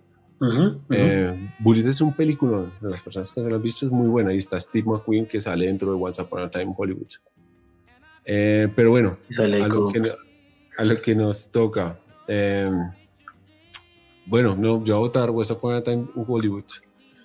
No, creo que ya dije todo lo que tenía que decir con respecto a esta película, que es maravillosa. Ah, bueno, hay una parte en West Upon a Time in Hollywood que, que no sé si, pues, aparte de la parte del terror, creo que el man también hace como una mofa. Esa parte cuando llegan como al rancho donde está supuestamente el man, eh, el man creo que hace como una mofa muy interesante al feminismo hoy en día, porque todo está rodeado de viejas, las viejas tienen el control del rancho, las viejas dominan al man, pero al final cuando el man le pincha una llanta y el man empieza a pegarle, todas las viejas empiezan como, ay, eh, ninguna se mete a la Ajá. confrontación. Y el man coge al man así de la cabeza y le dice, si ustedes dan un paso más, lo destrozo. Y ahí todas dan un paso de atrás y empiezan a tocarse así el pecho. Y es como todas las mujeres que eran así, que tenían el control, que tenían el poder, al final terminan como, dejando morir al pobre porque saben que lo toman es más fuerte. ¿sí? Y porque tampoco quieren eh, ir a la confrontación literal. Y creo que el, man en, en, en Planeta en Hollywood es como que reitera mucho eso del, del feminismo, además del tema también de, bueno, creo que todos saben que este man es súper amigo de Harvey Weinstein. Sí, sus mejores amigos. de hecho, Harvey Weinstein le, le patrocinó todo. Por lo menos, por lo menos le, le debe una parte muy grande de su carrera a Harvey Weinstein. Sí, pues casi que todo se lo de a Harvey Weinstein. Sí. Y, él, y creo que el man también representa a Harvey Weinstein en, en como un poquito en el personaje de, de Cliff Booth, de Brad Pitt, donde lo, todo el mundo dice que mató a su esposa, que mató a su esposa, que el feminicidio, pero el man hace una reflexión, es como, pero ¿quién está diciendo eso? O sea, ¿es verdad? O sea, ¿lo crees simplemente porque tu esposa te lo dijo? Y no estás creyendo a mí que te conozco de toda la vida. Tiene unos diálogos muy, muy... Tiene unos elementos muy sutiles y muy interesantes. Digamos, hay, un, hay una especie de mufa que hace de, de Roman Polanski, porque él dice, cuando, cuando está saliendo con esta chica, que le dice cuántos años tiene y que la chica le dice una edad que no es y tal, le dice, yo he hecho muchas cosas malas en esta vida, pero nunca me ha costado con una menor de edad. Eso obviamente es una mufa completa, Roman Polaski. Y, y no había pensado lo del campamento, porque justo el campamento, que además es una escena brutal porque se vuelve una película de suspenso de un momento a otro. la pelea escena del campamento es una película de suspenso puro y duro. ¿Y cómo llegó ahí? O sea, ¿cómo llegó a construir ese momento? Exacto, y, se siente ese suspenso a pesar de que, bueno, sí siento que hay algo en contra de Once Upon en Hollywood, que por sí yo también lo doy mi voto honesta, pero, pero siento que le juegan contra, por lo menos yo con la gente que la vi, no, está, no, sabía, no conocían mucho el mito de Charles Manson. Y siento que eso le puede restar mucho al, final de la película porque es como si uno viera Bastardo sin Gloria y no conociera la historia de Hitler.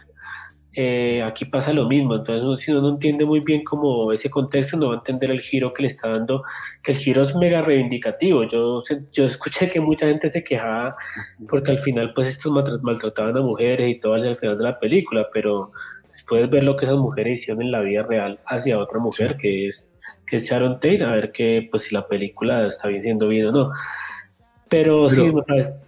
Dale, pero sabe que eh, creo que ahí, o sea, yo le, le, entiendo el punto, pero creo que es, depende también como del punto de vista, porque para mí fue como, este man es tan insignificante, o sea, lo que hizo fue tan, tan grave que para Tarantino él lo quiere minimizar. O sea, no le quiere dar mucho protagonismo. No le da mucho protagonismo. No le da mucho protagonismo porque, al final, ah, porque a la final, eh, bueno, no sé, los que se han visto, no sé si se han visto Mindhunter, pero en Mindhunter se dan cuenta que al final Charles Manson, cuando hacen el estudio del personaje, Charles Manson era un don nadie, o sea, era un... Era nadie.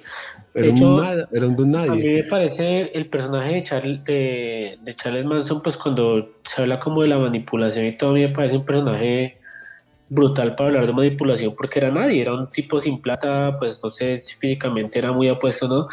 Sé que era muy buen cantante porque por ahí se, se, se consigue música de él y hasta ahí, porque no tenía plata ni poder ni nada. Y sin embargo tenía pues como se ve en la película y en la vida real era así, tenía más o menos 100 personas en esa finca, todos esperando lo que él dijera y lo que él hiciera, que la mayoría eran mujeres, unas 80 mujeres o unas 90 mujeres y 10 hombres, más o menos.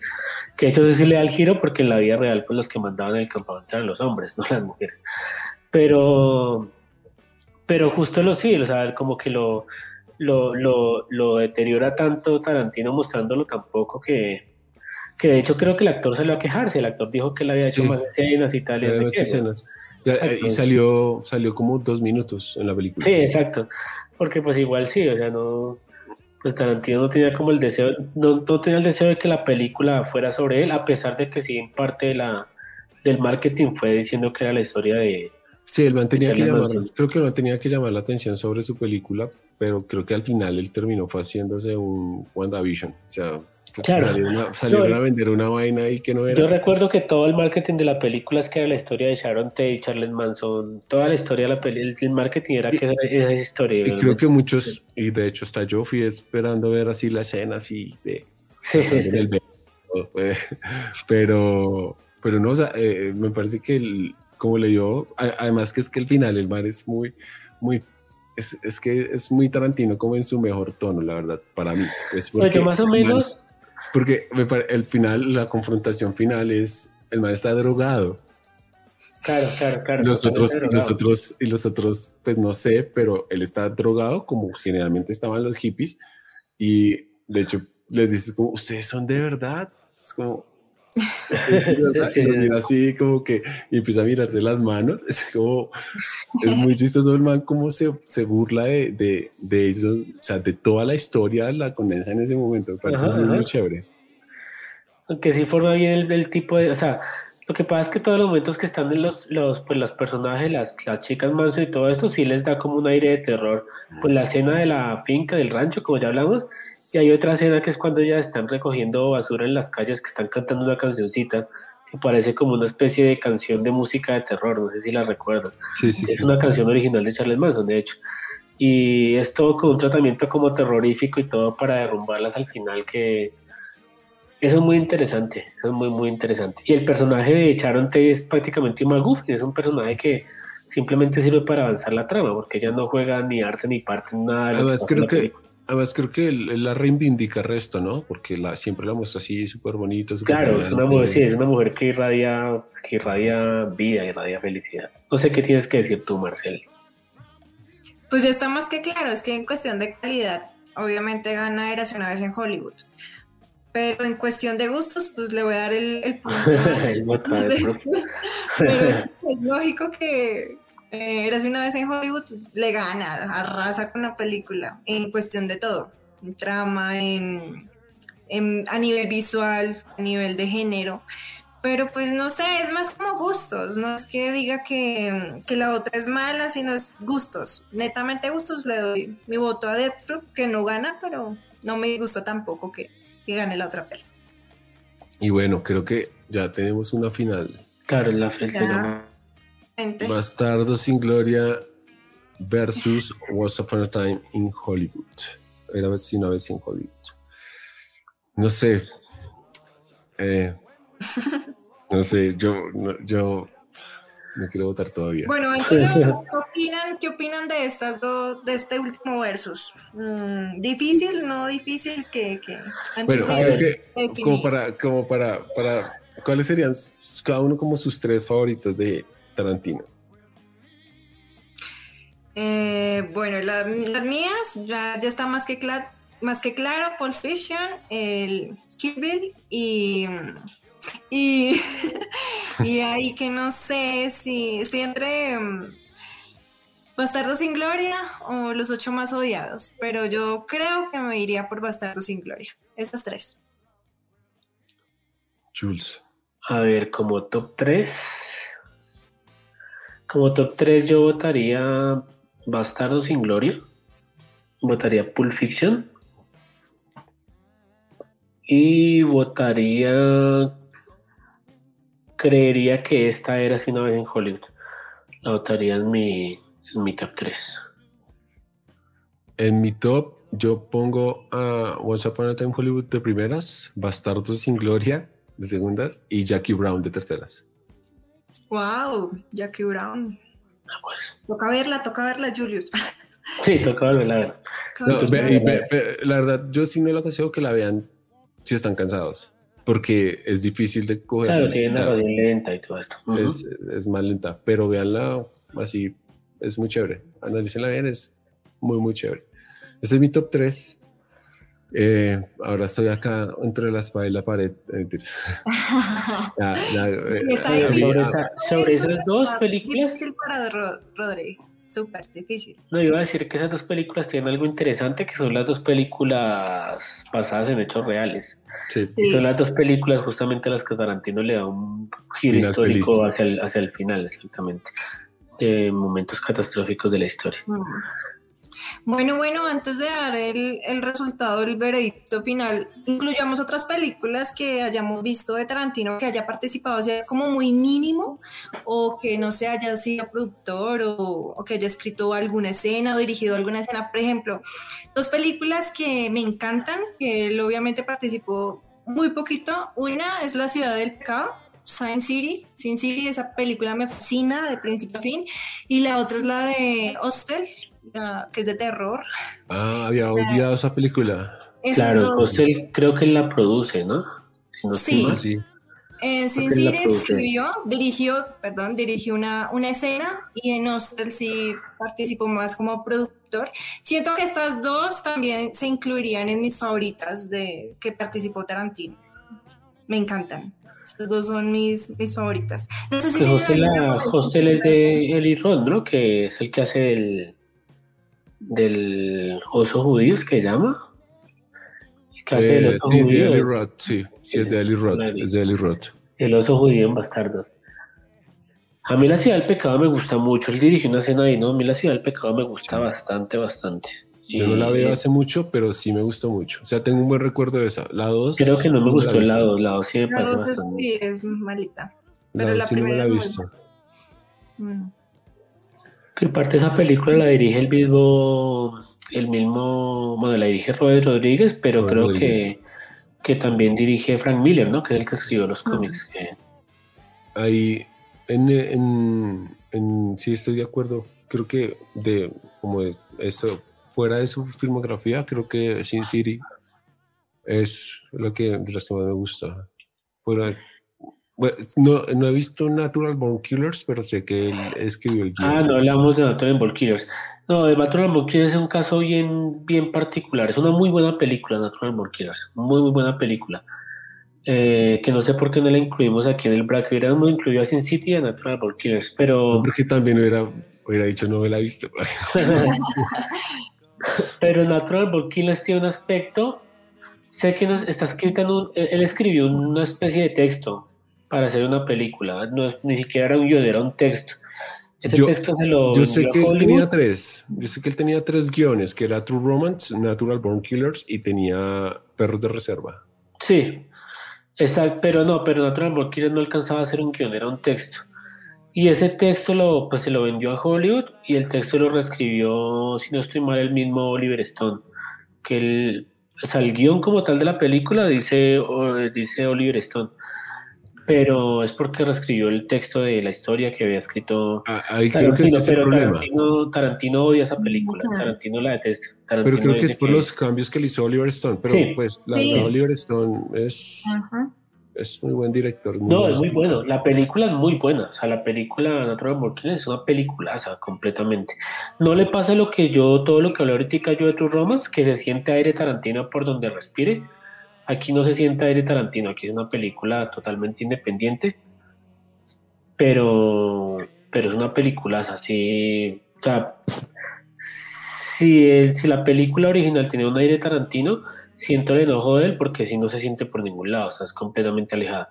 Pero es una gran película y, Oliver Stone también es un buen guionista, de hecho también es un guionista que empezó escribiendo y después pasó a director, poco como, como Tarantino, pero...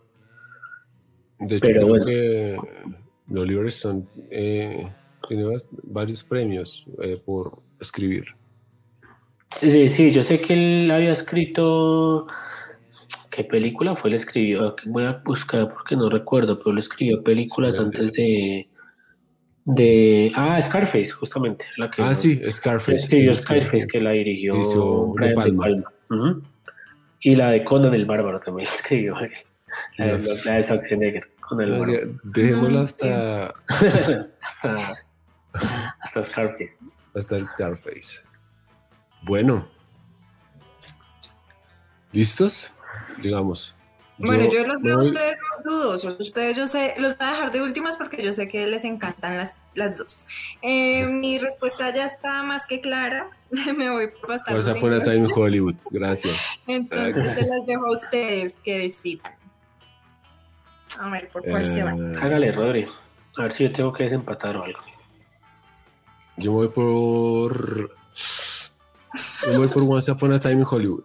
Porque la disfruto más. O sea, si te, creo que me las he visto la misma cantidad de veces, eh, pero disfruto mucho más What's Up on a Time Hollywood por, por todo el contexto histórico, como cuenta el cine dentro del cine.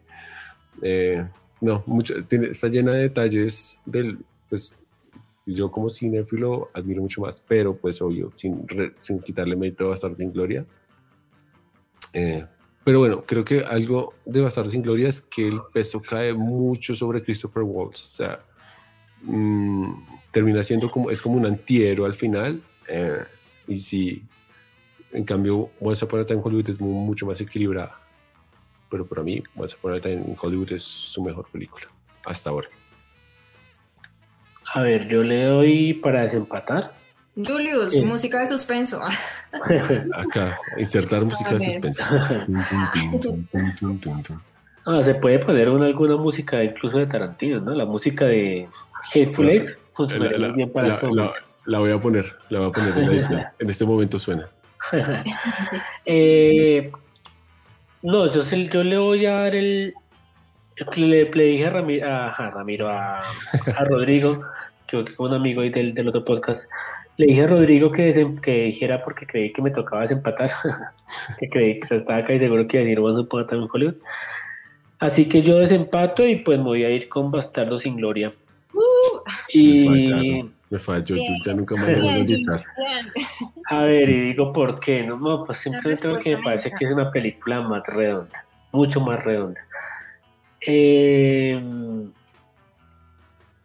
si tienen algo en particular, que ambas películas como que, que dicen, dicen un montón de, cosas pues bastante profundas de la cultura, de, las, de ciertos momentos culturales, pero Once Upon a Hollywood es mucho más simbólica y Bastardos sin Gloria es mucho más directa. Em, entonces, pues me parece que toma más riesgos eh, sin Gloria porque, porque hacerla tan, tan, tan digerible es mucho más difícil de hacer, de hacer porque pues al, al jugar con símbolos, pues digamos que puede hacer las cosas de forma más sutiles y no sé, me parece que es mucho más fácil de hacer. Y nada, pues me parece que Bastardos sin Gloria es como el spaghetti western perfecto. es como el spaghetti western que realmente pasa en Europa, como tiene que ser un spaghetti western, que casi todos pasan pues, en Estados Unidos. Pues aquí es una historia que pasa en Europa. Eh, pues es utilizarlo en un contexto de guerra, que pues que era una de las, de las curiosidades de este género de cine. Y, y no sé, me parece que que la historia atrapa más. La he visto muchas veces. Creo que es la película que más he visto de Tarantino, creo que incluso más que Pulp Fiction.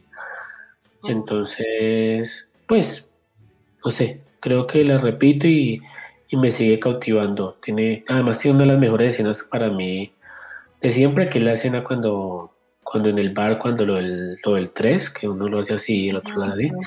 Esa escena para mí siempre será una de las mejores escenas que yo he visto en todo el cine y pues el comienzo que también es de los mejores comienzos de para mí la historia del cine. Entonces que pues me quedo con Bastardos, pero pues One Upon a le tengo un gran cariño también, que sé que no es muy querida tampoco, o sea, sé que ahí no es la película más querida de Tarantino a nivel global. No sé, yo creo que estas de estas películas que, que con el tiempo se, se van a convertir en de culto. Puede ser, Puede ser. Hay que darle tiempo. Sí, siento que no, sí se ha escuchado que no es una película muy querida, pero, pero, pero bueno, no, no merece que no sea tan querida, porque sí está muy bien hecha. Y ya, esa fue mi, decisión. Creo que ganó en Francalitz. Bueno, ganó Bastardos sin Gloria, la mejor película de Tarantino para muchos, para otros está entre sus mejores. Eh, bueno, ya como para irnos, por cuál, si hay alguien que está escuchando y no ha escuchado nada de Tarantino, ¿por cuál ustedes le recomiendan empezar? Yo recomendaría empezar por Pulp Fiction, porque siento que es la película que más utiliza los elementos que él suele hacer. Eh, personajes muy excéntricos, eh, totalmente morales, eh, situaciones un poco absurdas, narrativa no tan ordenada, o sea, acronológica, o sea, conversaciones así muy de la cultura pop, o sea, todos los, eh, pues violencia desmedida, todos los elementos tarantinos están en esta película y están muy bien hechos, o sea, no hay ninguno que sea particularmente exagerado, como siento que pasa en Kill Bill 2 o en otras peli, sino que acá están todos en justa medida y están muy bien hechos. Creo que para empezar con él, esta sería como la, la mejor, la mejor película, como para decir, ah, bueno, ya entendí quién es Tarantino, ya entendí por qué. No es. Yo diría que Kill Bill, volumen 1.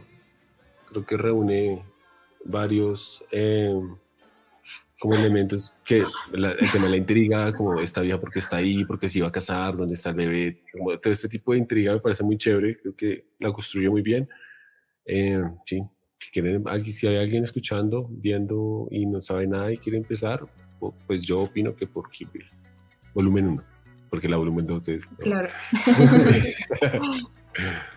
claro. Bueno, le doy toda la razón a estos dos caballeros. Obviamente son mis dos películas favoritas. Eh, Julius lo ha dicho todo, todo con lo de Pulp Fiction. Entonces yo siento que la persona que no le guste esa película, no sé en qué onda está, no sé en qué dimensión o universo está, pero si le gusta Pulp Fiction, de una pueden adentrarse en el cine de Tarantino, que es genial, que es una violencia desmedida, que tiene escenas muy brutales en cuanto a guion espectacular y nada. Opino exactamente lo mismo, así que empiecen con Pulp Fiction, sigan con Kill Bill y ya les dejamos. No hay más. Y gusta a los, a los demás que opinen en qué orden ver sus películas. Todas las que vieron en el Bracket File, las que escucharon Listo. Bueno, y... No, iba a decir que Pulp Fiction es una de esas películas típicas que la gente cuando empieza a ver cine con más con ¿Serio? más serio, sí, exacto, que ve la naranja mecánica, que ve a Meli, que tal, normalmente terminan cayendo mucho en Pulp Fiction, ¿no? Es algo muy recurrente. Sí, es, un punto, es un punto de encuentro eh, entre sí, exacto, con un cine un poco más, más complejo. Está en el Starter Park, en el Starter Park de, de Cinepolis. No lo quería decir así, pero sí. No, o sea, eh, me refiero en el buen sentido del Starter No, no, sí, para, obvio, obvio. Para personas que se están iniciando en la cinefilia. Sí, exacto. Bueno, listo. Eh, Julius, ¿dónde lo puede encontrar la gente a usted? Bueno, pues a mí me pueden encontrar en el Instagram un fotograma para Julius, que es arroba fotograma Julius, que ahí escribo reseñas y por ahí pongo cositas frecuentemente sobre pues el cine que voy viendo y sobre el cine que me gusta, así que que por ahora voy a estar por ahí en fotograma para Julius. Clau, a mí me pueden encontrar igualmente en Instagram y en YouTube. Aparezco como claudia.marcel con doble L. Ya saben que hablo de películas y series, recomendaciones buenísimas.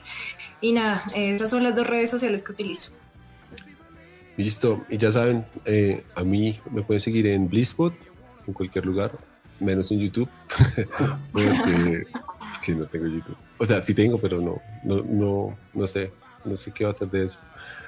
Ya saben, eh, igual, en la descripción voy a poner eh, los enlaces a sus uh, respectivos redes sociales, canales. Y nada, muchas gracias por hacer participar, muy chévere.